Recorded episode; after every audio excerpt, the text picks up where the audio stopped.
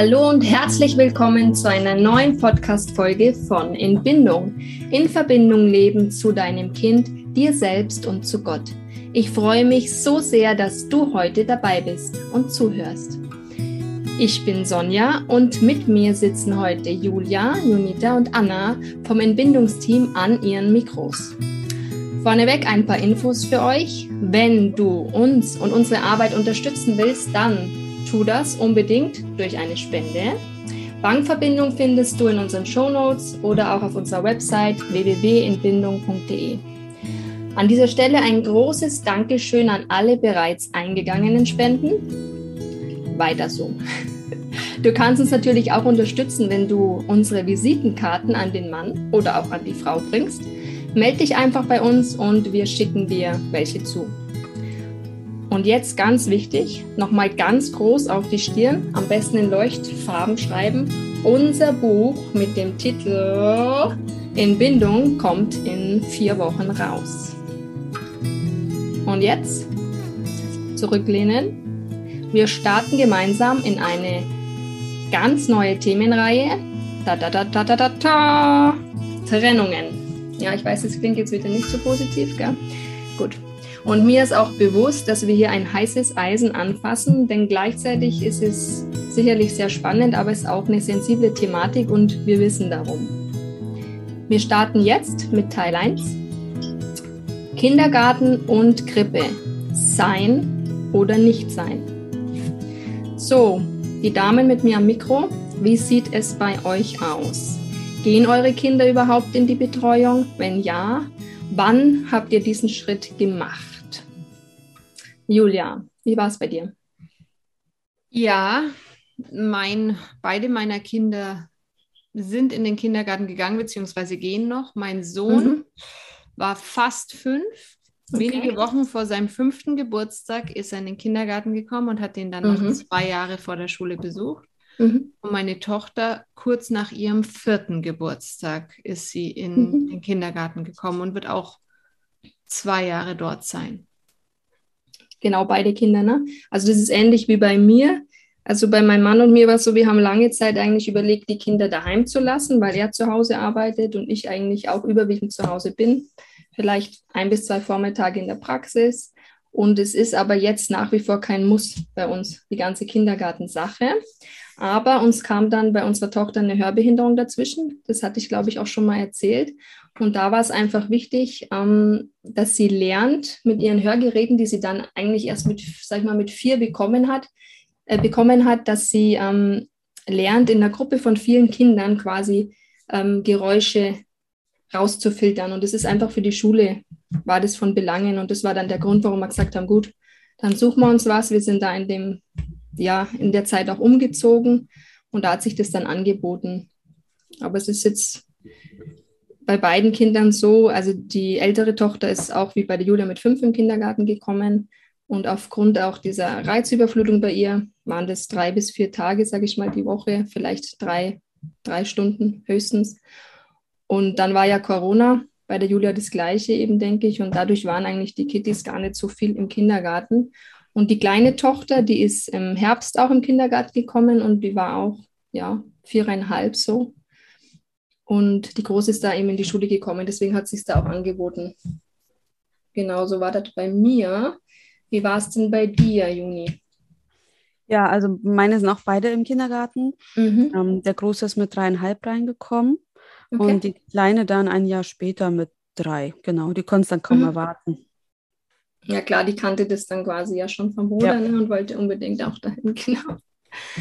Okay, was spricht denn eurer Meinung nach für die Fremdbetreuung? Also was sind die Chancen? Anna. Hm. Also, was ähm, meinst du? Für mich äh, ist, also zu unserer Situation, wir wohnen halt 600 Kilometer von der Familie entfernt. Okay, krass, ja. Äh, genau, haben halt niemanden in der Nähe, der unterstützen könnte. Und mhm. für mich ist, sehe ich da einfach eine Riesenchance der Unterstützung.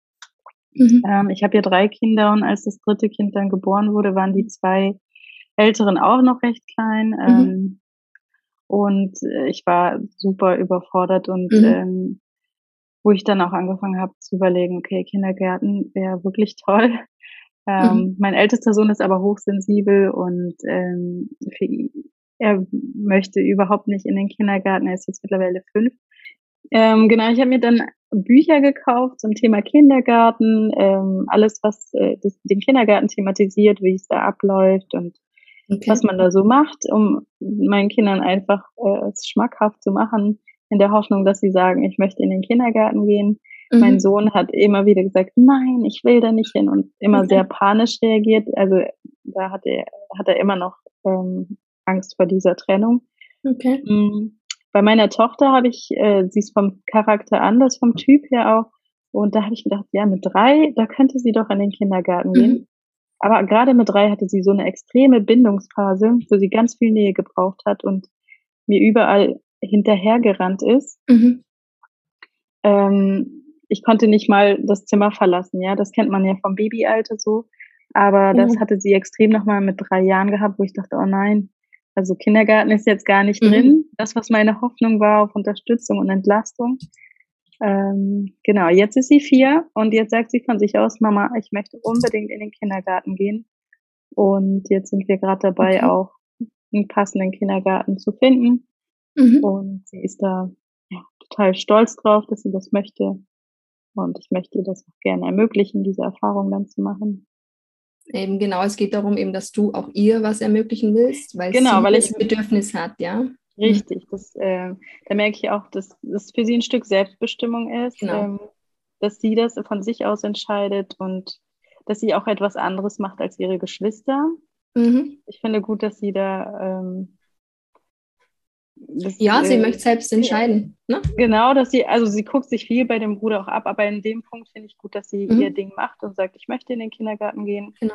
Und gerade so als mittleres Kind äh, ist das, glaube ich, für sie auch eine extreme Chance. Genau. Und eben für dich diese Chance der Unterstützung, ja, weil du einfach sagst, du bist überfordert. Genau. Ja, okay, danke schön, Julia. Ähm, siehst du noch Chancen in der Fremdbetreuung?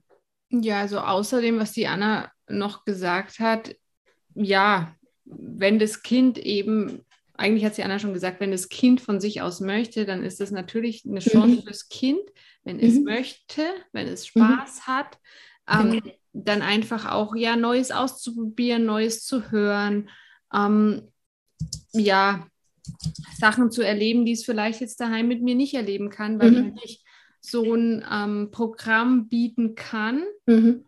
Wobei ich nicht glaube, dass es jetzt nötig ist, ja, aber es ist einfach schön für die Kinder. Ja, was anderes, genau. Ja, genau, ja. Also hier geht es auch um den Spaßfaktor, um neue mhm. Sachen erleben, ja. Ja. Ähm, ja, Lernfreude, denke ich, auch stillen und solche mhm. Sachen, genau. Ähm, Juni. Ja, ich denke halt, ein Punkt, der häufig angeführt wird, ist, dass ein Kindergarten wichtig ist, damit Kinder soziale Fähigkeiten erlernen.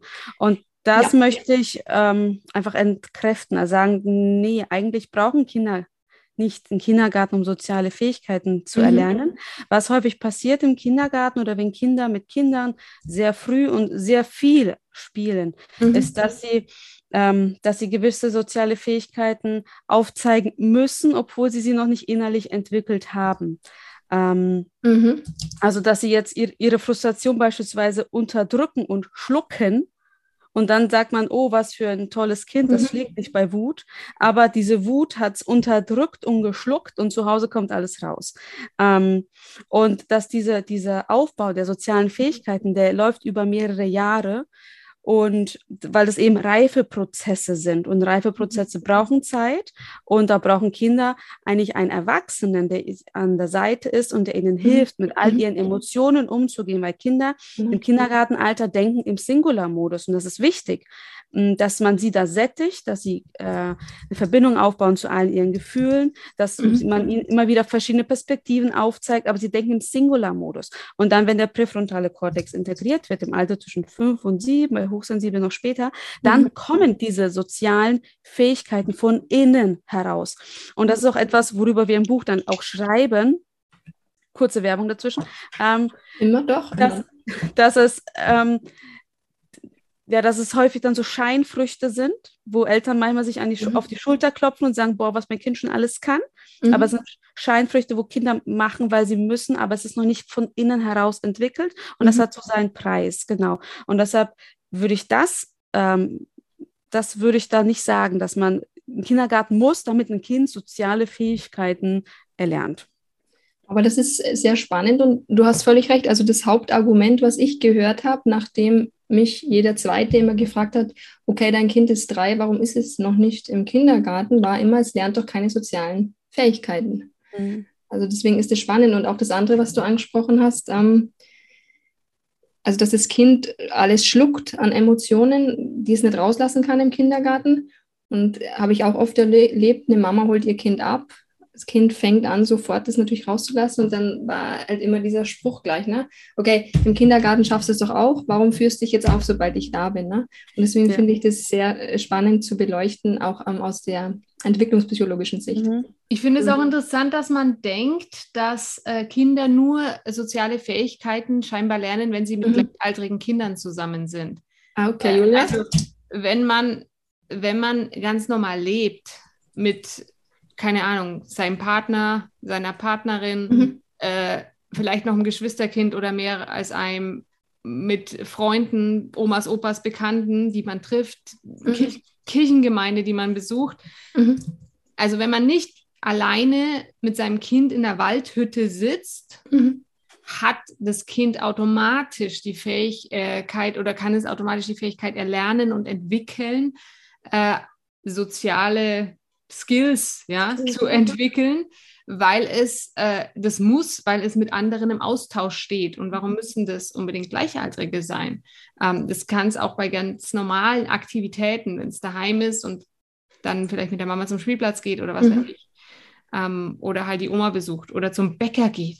Ja, also das sind alles Situationen, wo es zu sozialer Interaktion kommt, wo mhm. das Kind lernt anhand des Vorbilds auch von den Eltern. Mhm ähm, wie die sich verhalten, dass die bitte Danke sagen, dass die sich begrüßen. Mhm. Und je nach Charakter wird das Kind auch anders ähm, dann natürlich äh, damit umgehen. Die einen sind ja. schüchterner, die anderen sind offener. Ja, aber es ist, also da braucht man keine Angst haben. Ja, aber ich denke, es ist gut, dass du es ansprichst, weil es nimmt Ängste. Also ich denke, das ja. ist auch, es soll auch jetzt euch Hörern und Hörerinnen Ängste nehmen. Also gerade wenn man immer wieder, ich kenne es von mir ja auch besorgt ist, oh, was mache ich jetzt? Ich hatte neulich auch wieder eine Mama getroffen, die hat gesagt, es muss aber jetzt gehen, es ist jetzt soweit, weil sie braucht Interaktion mit Gleichaltrigen, um diese sozialen Fähigkeiten zu lernen. Und ich denke, dass es gut ist, wenn der Punkt auch einfach ähm, kritisch beleuchtet wird, sage ich, ja. Ja, und ich denke halt, eine Sache, die ich auch immer wieder gehört habe, ist zum Beispiel mit drei, ja, im Kindergarten ziehen sich ja alle die Matschhosen alleine an und mhm. meiner kann es aber genau. immer noch nicht zu Hause. Genau. Tut es immer noch nicht. Ja, aber warum machen die das im Kindergarten? Es, weil sie sich einerseits an Gleichaltigen orientieren. Die sagen, ja. okay, die, ähm, also ich tue es, weil es alle anderen tun, mache ich das. Mhm. Und weil sie häufig auch ähm, nicht in dem, in dem Umfang die Unterstützung haben können wie zu mhm. Hause, mhm. weil einfach der Personalschlüssel nochmal anders ist, sodass sie sich nicht in diese Abhängigkeit hineinfallen lassen können Mhm. Die, die, sie, die sie zu Hause haben. Also ich mache zu Hause unheimlich viel noch für meine Kinder, was sie im Kindergarten alles ganz alleine machen. Aber sie genießen noch diese Abhängigkeit. Und manchmal, wenn sie so voll sind mit Liebe und allem, machen die auch alles alleine. Aber mein, und das ist so, äh, dass im Kindergarten die dann häufig nochmal ein anderes Tempo bekommen. Ähm, ja. wo, wo, wo man dann innerlich manchmal Stress bekommt, wo man sagt, ähm, mein Kind tut es aber noch nicht alleine zu Hause, warum tut es im Kindergarten? Es hat nochmal andere Gründe, es hat eine andere Dynamik und ich glaube, da muss man auch den Stress wieder rausnehmen und sagen, hey, das hat alles Zeit, kein Stress.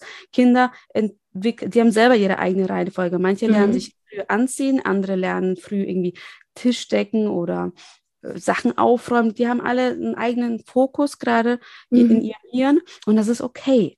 Und da dürfen wir einfach äh, der, der, der natürlichen Entwicklung ja in gewisser Weise Vertrauen schenken. Und ich ja, denke, es ist auch wichtig, an der Stelle nochmal zu betonen, ja. dass es auch nichts mit Faulheit zu tun hat. Mhm. Dass man Angst hat, boah, das Kind ist jetzt faul, wenn ich, wenn ich das Kind jetzt anziehe, obwohl es mhm. eigentlich die Matschhose schon selber anziehen kann, aber das ist jetzt faul. Ähm, und deswegen, äh, wenn es es nicht selber macht, sondern es hat eher was mit Bindung zu tun, dass das so eine Bindungsarbeit ist, dass das Kind sich eben fallen lassen kann und ähm, mhm. äh, dass da die Bindung gestärkt wird und dass es gar nicht vorrangig ums Anziehen, dass es das genau. nicht mehr macht und faul wird oder so, sondern es geht eher darum, dass es für das viele Kinder so eine bindungsstärkende Aktivität ist, wenn die Mama mir ja. halt hilft beim Anziehen. Genau, das hast du ja auch schon mal erzählt in der Früh, ne, beim, bei deinem Sohn. Ja, genau, in irgendeiner Podcast-Folge ja. schon vor. Ja, und ich bin jetzt da auch beruhigt, weil als du mit dem Faul anfingst, also ich hatte die gleiche Situation bei der Paula, bei meiner Kleinen ist es immer das Gleiche. Ne? Im Kindergarten geht sie alleine hoch im ersten Stock, da ist der Kindergarten und die ziehen sich alleine aus und machen alles allein und die werden uns dann nur runtergeschickt. Das ist noch so ein Nachbleibsel von Corona quasi, ja. Und ich hole mein Kind, es geht ins Auto, wir fahren heim, die Tür geht auf, mein Kind geht rein, zack, lässt die Stiefel fallen, wo sie steht, lässt die, die Cappy fallen, wo sie steht, wirklich, geht weiter, dann liegt das nächste Kleidungsteil da, geht rein, so Mama, ich brauche jetzt so, ich möchte mich ausruhen, zack, ich. Ja, mein Mann, das gibt's doch nicht. Und deswegen bin ich jetzt froh, dass wir es mal angesprochen haben, weil vielleicht geht es ja anderen Hörerinnen oder Hörern auch ja, so. Ja? So ist es. Okay, ihr seht, das Thema ist ähm, endlos und da könnte man jetzt auch noch weiter diskutieren über den Punkt, aber wir lassen jetzt das mal so offen, würde ich sagen, und gehen zum nächsten Punkt. Und zwar, welche Kriterien waren für euch bei der Auswahl der Einrichtung und des Alters wichtig? Ich könnte es jetzt auch anders formulieren. Was ist dein persönlicher Grund? Weil nur dieser persönliche Grund von dir dir deine persönliche Sicherheit schenkt. Ja, das ist, kann bei jedem anders sein und ist wahrscheinlich auch bei jedem anders. Ich kann von mir kurz erzählen. Für mich war einfach wichtig, also das Allerwichtigste war, dass ich mit der Erzieherin also gleich klarkomme, dass, dass sie empathisch ist. Das ist, spüre ich immer relativ schnell. Dann war mir wichtig, dass es eine kleine Einrichtung ist, also am Dorf perfekt, heterogene Gruppe und dass das Konzept halt passt. Also ich meine, das sind wahrscheinlich Standardsachen, die für euch alle auch entscheidend waren. Und Anna, könntest du uns da was dazu erzählen, weil du meintest ja, du bist auf der Suche gerade, ne? Hm, genau. Also ähm, mein Grund jetzt ist, warum sie in den Kindergarten ist, ist, geht, ist einfach, dass sie Spiel und Spaß hat. Also die Überforderung mhm. ähm, habe ich jetzt so nicht mehr, weil die Kleine jetzt auch schon fast drei ist. Okay. Ähm, für mich geht es darum, dass sie Spiel und Spaß hat, dass sie sich da irgendwie entfalten kann, dass sie irgendwie ihr Ding durchzieht. Und von daher ist mir zum einen auch die Anlage wichtig, also wie du sagst, ländlich äh, gelegen ist schön. Ähm, wir haben zum Beispiel eine Einrichtung in der Nähe vom Bahnhof. Mhm. Ja, das sieht jetzt da nicht so schön aus und der Außenbereich, da steht halt auch nicht so viel rum, ein kleiner Sandkasten. Und, also das heißt, du checkst es dann gleich von der Ästhetik genau, also auch noch ab, ne? Für, genau, aber ich bin jetzt auch in der, der Situation, ähm, ich muss mein Kind nicht schicken, ja, also Okay. Es geht hier dabei mhm. allein um sie, dass sie Spaß hat und da habe ich dann schon nochmal andere äh, Ansprüche. Mhm. Ähm, genau, also dass sie einfach was Schönes hat da zum Spielen und ähm, aber auch, ähm, wir haben uns jetzt eine Einrichtung auch angeguckt, wie du sagst, jetzt hier, also da ist mir das am wichtigsten. Mhm. Danach kommt erst das Konzept, weil das mhm. Konzept fällt ja mit, also der, der es ausübt.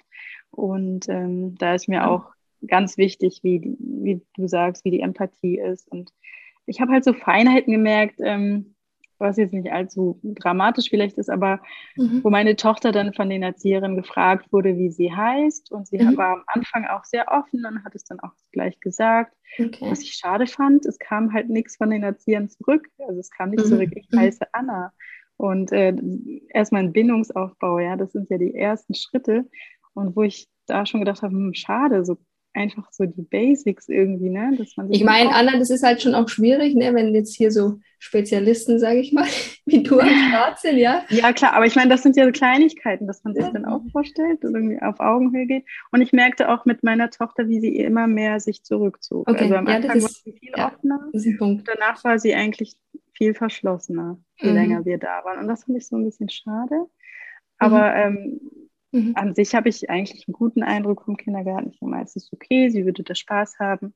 Dadurch, dass sie jetzt schon vier ist, wird sie da, also sie kann sich schon ausdrücken und ähm, sie würde da schon zurechtkommen. Also, aber es ist halt etwas, wo, worauf ich auch geachtet habe, solche Feinheiten.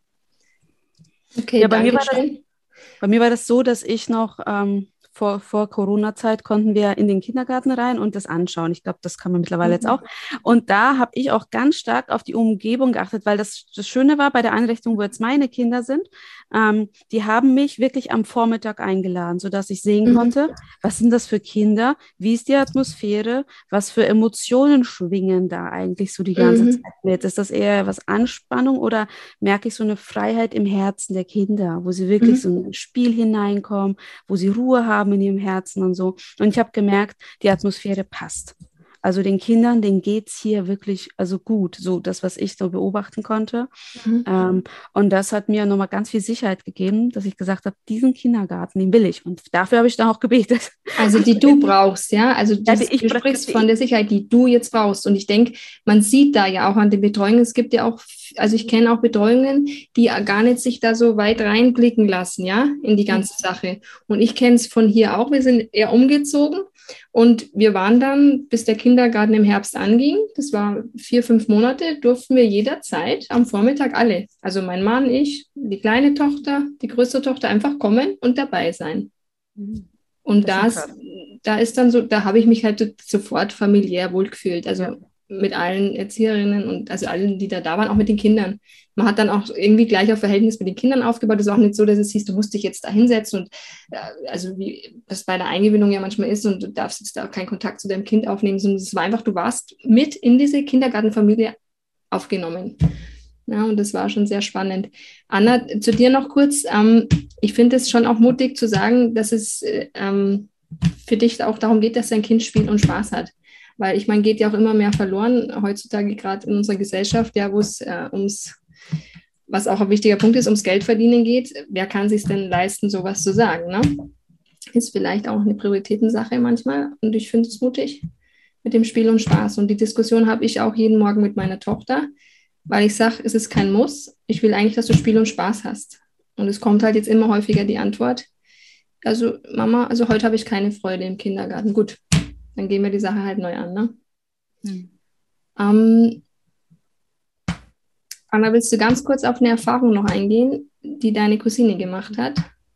Ja, stimmt. Ähm, es ging ja darum, ähm, welche Kriterien wichtig sind. Und ähm, genau. Janita hat ja auch schon gesagt, sie hat dafür gebetet für den passenden mhm. Kindergarten. Mhm. Äh, ich habe gerade heute mit meiner Cousine gesprochen und äh, sie hat mir auch so eine Erfahrung erzählt, wo sie nicht wusste, ob sie ihren Sohn jetzt noch mal im letzten Jahr vor der Schule in den Kindergarten anmelden soll oder nicht. Okay. Und äh, sie hat dafür gebetet und hat ähm, ihren Sohn auch im Kindergarten angemeldet. Ähm, zwar der, äh, der bei ihnen da im Dorf ist. Mhm. Und ähm, die Kinder, die halt in dem Kindergarten sind, würden dann auf die gleiche Schule gehen wie er. Mhm. Und das war ihr Argument, ihr Kriterium, wo sie sagt, okay, er soll in, die, in den Kindergarten gehen und einfach die Kinder schon mal kennenzulernen. Mhm. Und ähm, genau, dafür hat sie dann auch gebetet und hat nur diesen einen Kindergarten angegeben. Mhm. Äh, sie hat dann auch Post bekommen, dass sie eine Zusage bekommen hat. Und dann da ist sich gedacht, okay, dann ähm, hat er jetzt den Platz bekommen, hat es sich nicht weiter durchgelesen. Mhm. Und als sie dann noch eine Frage hatte, hat sie dann beim Kindergarten angerufen und hat noch gefragt. Und da sagte die Erzieherin, du, ähm, dein Sohn ist gar nicht bei uns im Kindergarten. Okay, ja, hast mal gelesen, wo du die Zusage hast. Und als sie dann drauf schaute, hat sie gemerkt, dass er eine Zusage von einem Kindergarten bekommen hat, der drei Dörfer weiter ist. Und ähm, ihr Argument für den Kindergarten, dass er die Kinder kennenlernt, mit denen er zur Schule kommt, gar nicht mehr gegeben ist. Mhm. Und wo sie dann auch gesehen hat, dass das so eine Antwort von Gott war, dass er diesen Platz in diesem einen Kindergarten nicht bekommen hat. Ähm, also eigentlich. Hat sie ähm, sich halt geführt, ja. Äh, gefühlt äh, genau. von Gott. Mhm. Sie fühlt sich geführt einfach durch Gott und das Argument, also mit dem Kinder kennenlernen, was aber durchaus auch ein äh, Argument sein kann. Sehr also war bei mir auch eins, ne? War dann einfach für sie wichtiger und ist klar, wenn du weißt, da will Gott mich haben, dann denke ich, brauchst du ja nicht mehr wissen. Ne? Julia, auf was habt ihr noch geachtet bei eurer Kindergartenauswahl? Fällt ja. noch sein. Ja, ähm, ja, ich sage auch noch was dazu. Ich finde, das muss ich, möchte ich mal kurz vorne wegschicken, dass wir jetzt, also was wir jetzt von uns so bisher besprochen haben, wir argumentieren aus einer extrem privilegierten Sicht heraus. Ja. Also Dankeschön. wir wir konnten es uns alle oder können es uns alle leisten, die mhm. Kinder nicht zu schicken. Genau. Ähm, wir entweder weil wir selber nicht oder nur teilweise arbeiten mhm. und auch noch den Mann oder sogar Großeltern vor Ort haben, mhm. die uns da unterstützen können äh, bei der Betreuung, äh, weil der Mann halt sich die Zeit frei einteilen kann oder oder oder. Also mhm. diese ähm, dieses Privileg haben nicht alle. Ähm, viele sind gezwungen, weil sie alleinerziehend sind, weil sie arbeiten müssen, um Geld zu verdienen. Genau. Äh, was auch immer. Ähm, ich denke aber trotzdem, für mich sind immer so drei Punkte wichtig, drei Kriterien. Wir haben, ihr haben, ihr habt eins vor allem jetzt schon mal angesprochen, äh, die Einrichtung selber, dass die passen ja. muss. Das, äh, die anderen beiden Punkte sind einmal, darüber haben wir auch schon kurz gesprochen am Anfang, meine persönliche Situation. Also mhm. ähm, die muss auch, also ich muss mich oder uns, mich, uns als Paar, mich als Person anschauen und dann mhm. entscheiden, wie geht es mir damit. Möchte ich das? Brauche ich das vielleicht? Auch wenn ich vielleicht gar nicht Geld verdienen muss, brauche ich es trotzdem. Ganz weil, wichtig, ja. Weil ich zwei kleine Kinder noch habe mhm. ähm, und äh, ich nicht mehr zurechtkomme. Ähm, mhm. Also auf mich schauen, was ist für mich wichtig, auf genau. die Einrichtung schauen oder potenzielle Einrichtungen und der dritte Punkt aufs Kind schauen. Ja. Ähm, das ist äh, so die, die und, und aus dem ganzen drei, das spielt alles zusammen und alles ist wichtig und alles spielt rein in diese Entscheidung. Ähm, und es gibt Kinder und mein Kind war so eins, mhm. äh, die können mit zwei noch nicht in den Kindergarten gehen und die können mhm. auch mit drei noch nicht in den Kindergarten mhm. gehen, weil es einfach zu viel ist für sie. Genau. In, in, in einer Gruppenkonstellation von, okay, mit zwölf ist ja noch, äh, Entschuldigung, mit zwei ist ja noch Krippenalter. Da sind es weniger Kinder, aber da sind auch noch nicht so viele Bindungswurzeln da. Mit drei sind es dann aber schon 25 Kinder. Ja. Ähm, bei all den Beobachtungen, die ich in den letzten Jahren gemacht habe und bei all den Büchern, die ich gelesen habe zu dem Thema, komme ich immer mehr zur Ansicht, dass wahrscheinlich vielleicht nur die Hälfte aller Dreijährigen eigentlich schon so richtig kindergartenreif sind. Wie gesagt, man kann mhm. sich nicht immer so aussuchen. Und wenn dann die Einrichtung gut ist, kann die viel auffangen, auch wenn das Kind vielleicht noch ein halbes Jahr oder so besser zu Hause geblieben wäre. Ähm, je, prinzipiell, je jünger das Kind, umso besser muss die Einrichtung sein. Das hat man vorhin auch schon mal angedeutet. Hat die Anna gesagt, mit vier kann sich meine Tochter verständigen und so weiter. Und je älter das Kind, mhm. umso mehr kann man leichte Schwächen der Einrichtung kann kompensieren. Kompensieren, genau. Kann man das mehr auffangen, weil das Kind einfach dann ähm, schon mehr Bindungswurzeln entwickelt hat und ja, die Trennung anders überbrücken kann, aber darüber sprechen wir beim nächsten Mal. Äh, genau, und deswegen diese drei Punkte, finde ich, müssen so ineinander greifen. Was ist mit mir? Was ist mit meinem Kind? Was ist mit der Einrichtung? Und wenn alles passt, wenn alles geklärt ist, äh, dann habe ich da so meinen persönlichen Grund, mein persönliches Warum und muss oder soll es jetzt passen diese drei Punkte und dann gibt mir das auch die Sicherheit. Genau, das war dieser persönliche Grund. Julia, danke für die Zusammenfassung nochmal und äh, deswegen will ich es auch nochmal betonen. Es wird für jeden eine andere Situation einfach dabei herauskommen. Deswegen, das ist hier, wir geben hier nichts vor, was für euch alle passt. Das ist für jeden unterschiedlich. Bloß wir sind alle vier, sage ich, in einer ähnlichen Situation, was Julia ja schon angedeutet hat, ja. Und ich bin auch dankbar, sage ich, dass ich mir das so leisten kann, ja. Und ja, und wir sind jetzt noch bei einem Punkt, ähm, wo es darum geht, wann würdet ihr Fremdbetreuung denn auch als kritisch betrachten? Ja? Juni, vielleicht kannst du mal dazu was sagen. Ja, ähm, und zwar kann man dann eigentlich finde ich, zeigt einem das Kind, wenn es zu viel wird. Wenn man auf das Kind schaut, wenn, mhm, wenn spannend, ja. also wenn die Umstände für das Kind nicht passen und die Art und Weise, wie es mhm. aufgefangen wird. Ähm, also wenn Kinder nach dem Kindergarten enorm viel wieder klammern, also mhm. immer, immer bei den Eltern irgendwie sein wollen, wenn sie enorm viel aggressives Verhalten mit nach Hause bringen, das regelmäßig jetzt nicht nur irgendwie einmal oder wirklich regelmäßig, wenn die anfangen, mhm. Nägel zu kauen, Ängste stark entwickeln. Ähm, das sind alles so mhm. Merkmale von erhöhtem Alarm, also Alarm, wo, das, mhm. wo es einfach zu viel wird fürs Kind, weil die Trennung ähm, zu stark ist von den Eltern und dort ähm, diese Trennung nicht aufgefangen wird, so wie das Kind das braucht. Also eine mhm. andere sichere Bindungsperson da ist in dem Umfang, wie das Kind mhm. das jetzt bräuchte.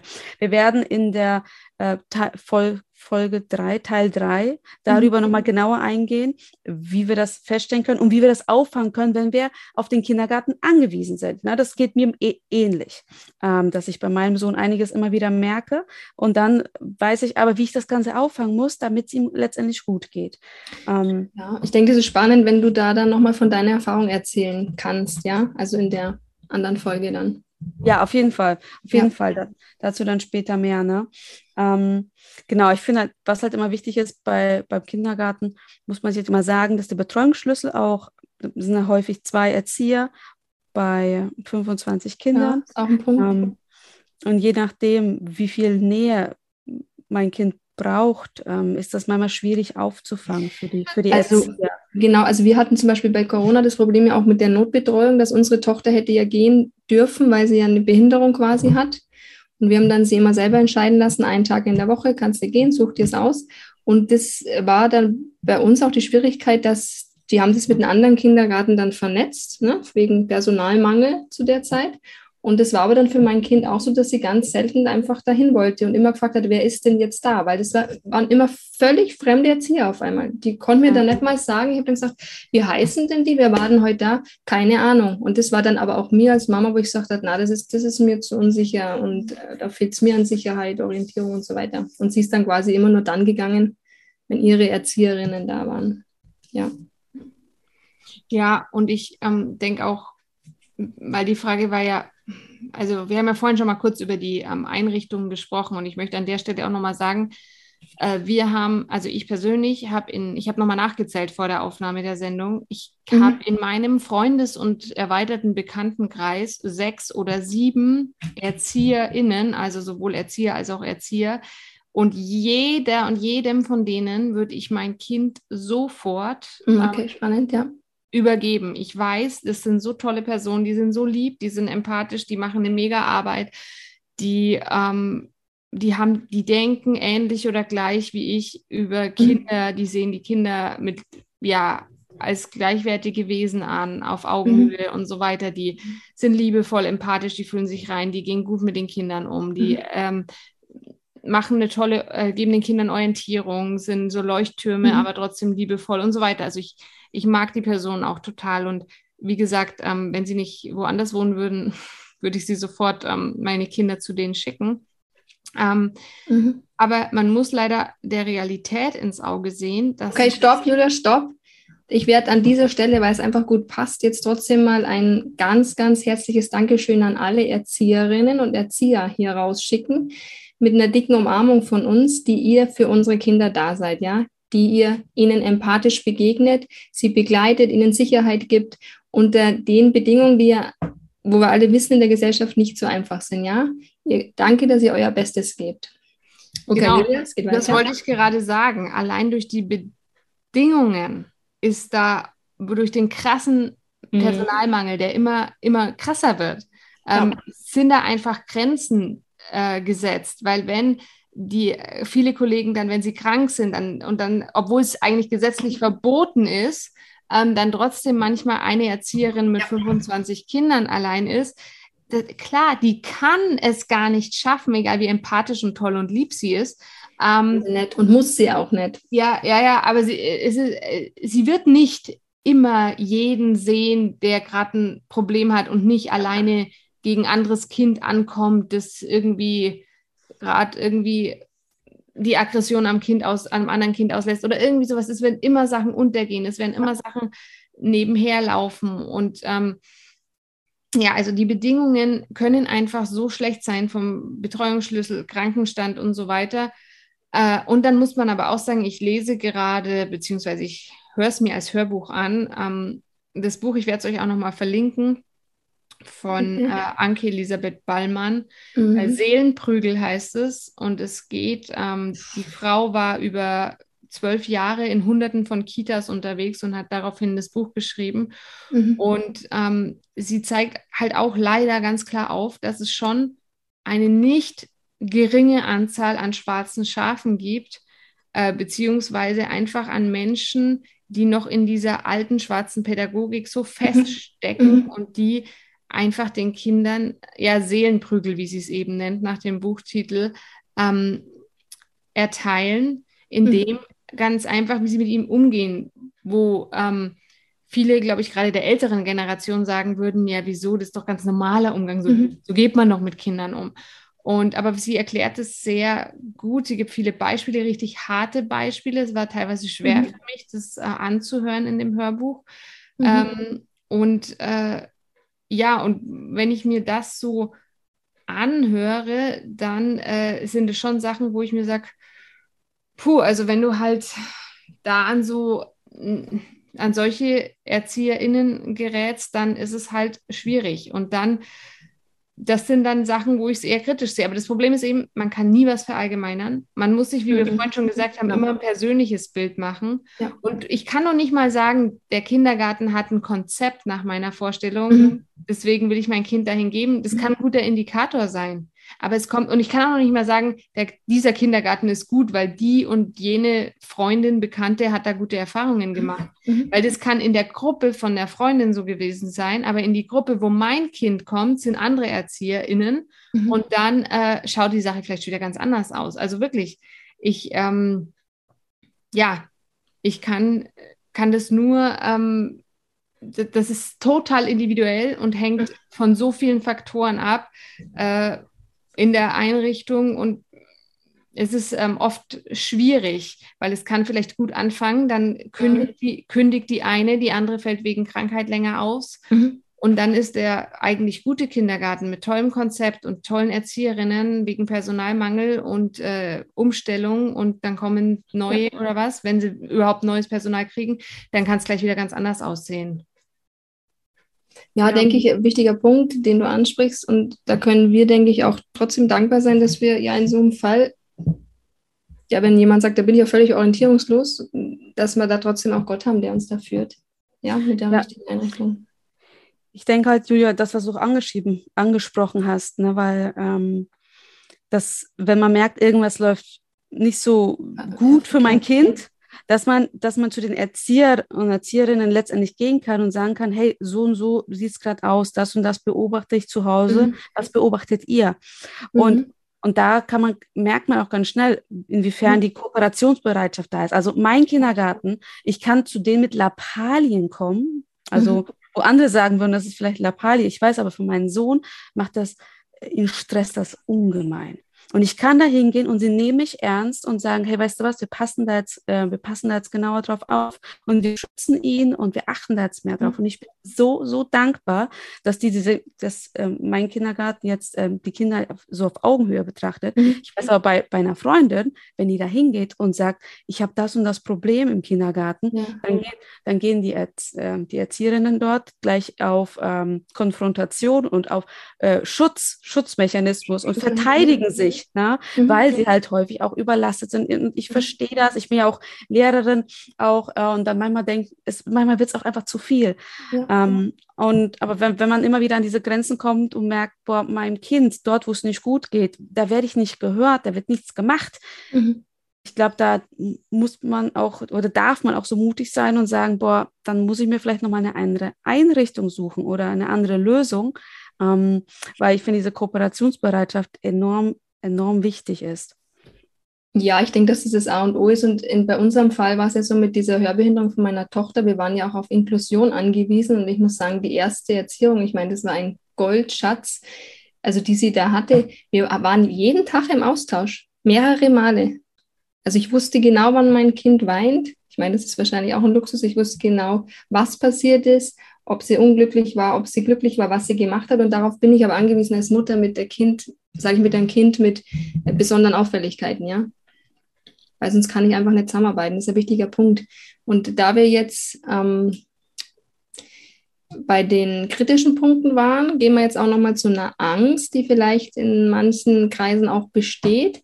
Ähm, hattet ihr Angst vor negativen Einflüssen auf euer Kind? Und wenn ja, äh, welche Art können die sein? Julia, würdest du da vielleicht mal aus deiner Sicht? Ja, also ich muss sagen, seitdem ich mich mit der Bindungstheorie und so beschäftigt habe, sind die Ängste eigentlich ein bisschen weniger geworden, weil ich einfach okay. weiß, wenn ich eine gute Bindung, eine gute Beziehung zu meinem Kind habe, dann kann ich viel, dann hab, bin ich die Haupteinflussperson, sage ich mal, mhm. ähm, oder wir als Eltern. Mhm. Und ähm, dann kann ich viel abfangen, was vielleicht an negativen Einflüssen aufs Kind einströmt. Ich okay. ähm, denke, viele Eltern haben dann Angst, dass, keine Ahnung, vielleicht das Kind dann Schimpfworte oder irgendwelches ähm, mhm. negatives Verhalten von anderen Kindern sich abschaut und es dann mit mhm. nach Hause bringt und so weiter. Ähm, ein Punkt, den man hier vielleicht erwähnen muss, äh, weil es einfach mit Neufeld ganz viel zu tun hat, mhm. ist ähm, die gleichaltrigen Orientierung. Wir haben die jetzt im Podcast so richtig im Detail in die Tiefe noch gar nicht behandelt. Deswegen vielleicht nochmal kurz die Erklärung, was es damit auf sich hat. Mhm. Ähm, also wir sind Bindungswesen, das ist, wer unseren Podcast kennt, weiß das. Äh, mhm. Das sagen wir von Anfang an, das sagt äh, Neufeld auch. Also wir sind Bindungswesen wir möchten und müssen uns binden. Wir sind keine Insel, wir leben in Gemeinschaft. Und äh, kleine Kinder haben noch nicht so viel Bindungswurzeln wie ältere Kinder, wie Erwachsene. Ähm, sie binden sich äh, durch Nähe und durch Nachahmung in den ersten zwei Lebensjahren. Ähm, und dann kommen erst die nächsten Wurzeln mhm. dazu. Und ähm, wenn die Bindungswurzeln zu den Eltern äh, also wenn die Bindung nicht immer ähm, gestärkt wird oder immer ähm, gefühlt werden kann vom Kind. Was zum Beispiel klar ist, dass es schwierig wird, wenn das Kind halt fünf Tage die Woche von 7 bis 16 Uhr im Kindergarten ist, dann ist es schwierig, wenn es noch so ja. jung, wenn es noch so jung ist, mhm ähm, dann, weil es sich eben durch die Nähe und durch die Nachahmung, die Imitation bindet, das ähm, Gleichsein, ja, dass es mhm. mit anderen gleich sein will, dann wird es automatisch suchen, wie es sich in dem Umfeld, in dem es sich jetzt lange Zeit ohne die Eltern befindet, wie es mhm. sich in diesem Umfeld jetzt binden kann über die Nähe und über die Gleichheit. Okay. Wenn wir in einem guten, in einer guten Einrichtung dann das Kind ist, wo, wo es ausreichend ErzieherInnen, KinderpflegerInnen, was auch immer gibt äh, und ähm, ja, die vom auch vom Konzept her was auf dem Kasten haben. Also wenn, wenn wir da, wenn das Kind da gut versorgt ist, vor allem wenn es noch zwei ist, ist es noch in der Krippe, dann sind es weniger Kinder in der Gruppe und so weiter. Wenn, dann können die oder sollten die Erzieher diese Bindungsarbeit leisten, damit sich das Kind an die ErzieherInnen bindet, also durch mhm. ähm, Nähe, durch Gleichheit, äh, dass, dass es dort aufgefangen wird und äh, emotional versorgt wird, sage ich mal. Mhm. Was aber leider meistens passiert, wegen der schon angesprochenen äh, Situation, ist, dass die Kinder sich an Gleichaltrige binden. Und da ist einfach das mhm. Problematische, ähm, weil klar, die sind immer, die, das sind die, die nahe sind und die, die, ähm, denen, die sie danach eifern, die, die sie dann alles gleich machen wollen, alle wollen das Gleiche. Das, das finden wir auch später noch, also bei Jugendlichen und so weiter. Das ist dieses ja, Phänomen der gleichaltrigen mhm. Orientierung, das ist, hat seinen Ursprung mit, glaube ich, schon in diesen Betreuungssituationen von frühester Kindheit an, weiter über die Schule und so weiter. Klar, Schule ist dann irgendwann Pflicht, da kommen wir nicht mehr drum rum, aber wenn wir es schaffen, in den ersten Jahren gute Bindungswurzeln zu unseren Kindern aufs, äh, aufzubauen, dann, mhm. ähm, dann sind wir da ein bisschen geschützt. Jetzt fragen vielleicht manche, na gut, warum ist es schlimm, wenn sie gleichaltrigen orientiert sind und so weiter. Mhm. Das Problem ist einfach, wenn ich mich als unreifes kleines Kind an andere unreife Kinder binde, binde ja. und von denen Leitung und Führung erwarte, also das kann nicht gut gehen. Ähm, weil Unreife können nicht Unreife führen äh, mhm. und ihnen Orientierung und Wegweisung geben. Das können nur reife Erwachsene. Und äh, dann kommt es automatisch dazu, dass, ähm, dass die Kinder verletzt werden, wenn sie sich mhm. an andere Unreife binden, emotional verletzt werden, wenn das eben nicht, wie gesagt, mhm. abgefangen wird, wenn da nicht äh, reife Erwachsene dabei sind, die das begleiten, die das umleiten, die das klären. Mhm. Äh, und dann kommt es automatisch dazu, und darüber haben wir schon ganz viel gesprochen in unserem Podcast, dass Kinder sich auch abpanzern, ähm, weil sie merken, ich kriege hier nicht die Sicherheit, die ich bräuchte, also mache ich mir einen Panzer, damit keiner mehr mich verletzen mhm. kann. Mhm. Und dann kommt es zu den ganzen Problemen, die so eine emotionale Abpanzerung mit sich bringt, haben wir ausführlich schon besprochen. Und deswegen ist gleichaltrigen Orientierung halt nicht so das Gelbe vom Ei. Äh, das heißt jetzt nicht, weil manche denken dann immer, ja, soll ich jetzt mein Kind nicht mehr mit anderen Kindern spielen lassen? Nee, schon. Aber je jünger das Kind ist, umso wichtiger ist, dass, äh, dass die Kinder nicht, sage ich mal, drei Stunden allein im Zimmer sind und die Erwachsenen nichts mitbekommen von dem, was sie tun. Weil es dann eben schnell zu Situationen kommen kann, äh, wo eigentlich das eine Kind, weil es stärker, größer, was auch immer ist, ähm, das andere Kind, ähm, ja, dem anderen Kind Unrecht antut oder ja, wie soll ich sagen, ähm, also die Macht ausnutzt, die es dann hat. Und mhm. je jünger, umso mehr Begleitung braucht es einfach. Und das genau. geht halt leider oft im Kindergarten nicht. Also Julia, deswegen denke ich, danke für deine Exkursion zum Thema gleichaltrigen Orientierung. Merkt euch diesen Begriff. Ich denke, Julia, das wird dann nochmal eine Podcast-Folge bei dir werden mhm. zu dem Thema, ja, weil das hast du ja, ja, kurz angeschnitten, aber es ja, ist total spannend und ich denke, da könnten wir noch viel tiefer reingehen, ne? Ja, es ist auch, weil das bleibt ja auch. Das ist ja, ja. auch später in der Schule und so. Also da wird Eben deshalb. Und da aber die Zeit fortgeschritten ist, will ich jetzt nochmal die Juni fragen. Du wolltest doch unseren Hörerinnen und Hörern auch noch was mitgeben, was dir auf dem Herzen liegt.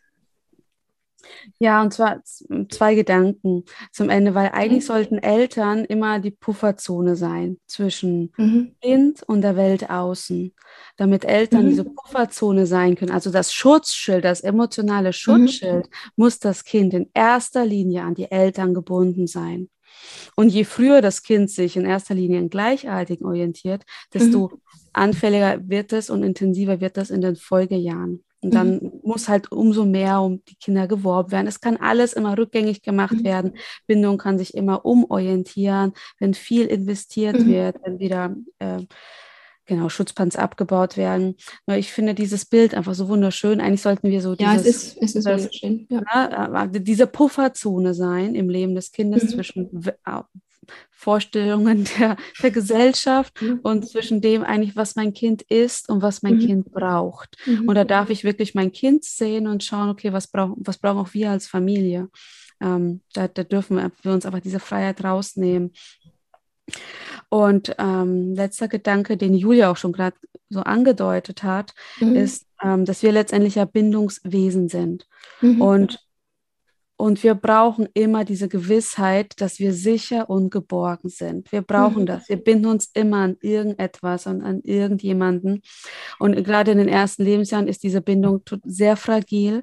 Und selbst wenn wir darauf angewiesen sind, ähm, irgendwie unsere Kinder vielleicht auch sehr früh die Betreuung zu geben. Da gibt es auch mhm. Möglichkeiten, wie wir diese Bindung aufrechterhalten durch das Überbrücken. Darüber reden wir das nächste Mal, sodass diese Kinder ähm, dass, dass wir denen immer irgendwas in die Hände geben, woran sie festhalten können, wo, wo sie immer wissen, egal wo sie sind, ich bin verbunden mit meiner Mama, verbunden mhm. mit meinem Papa, ich bin sicher und geborgen, egal wo ich bin. Und da gibt es Wege. Ich glaube, es ist aber ganz wichtig, sich das bewusst zu machen, dass Kinder diese Sicherheit immer in ihrem Herzen brauchen. Mhm. Ähm, und dass wir da diesen Fokus drauf legen können. Bei der Eingewöhnung ähm, wie kann es eine sichere Bindung zu den Erziehern haben, zu den mhm. Erzieherinnen, mhm. sodass es sich da sicher und gebunden fühlt. Was kann ich mhm. machen von mir aus, was kann ich meinem Kind mitgeben, dass es sich sicher und gebunden fühlt. Mhm. Das ist das, was, ähm, was die Kinder ganz, ganz, ganz stark in diesem Alter auch brauchen. Ja, also das hat, denke ich, euer Herz berührt, meins hat es berührt. Und deswegen denkt dran, in der nächsten Folge geht es um die Überbrückung, also ein ganz schönes Wort, was wir für uns und unsere Kinder brauchen. Hört da unbedingt wieder rein. Wir wollen uns jetzt von euch damit auch verabschieden. Danke, dass ihr dabei wart. Mein Wunsch an euch, bleibt bei Jesus, lasst Jesus eure Pufferzone sein, findet bei ihm Ruhe, damit ihr wachsen könnt und Frucht bringt. Und bei ihm seid ihr sicher und geborgen und geliebt. Fühlt euch ganz fest umarmt heute von dem ganzen Team. Bis zum nächsten Mal.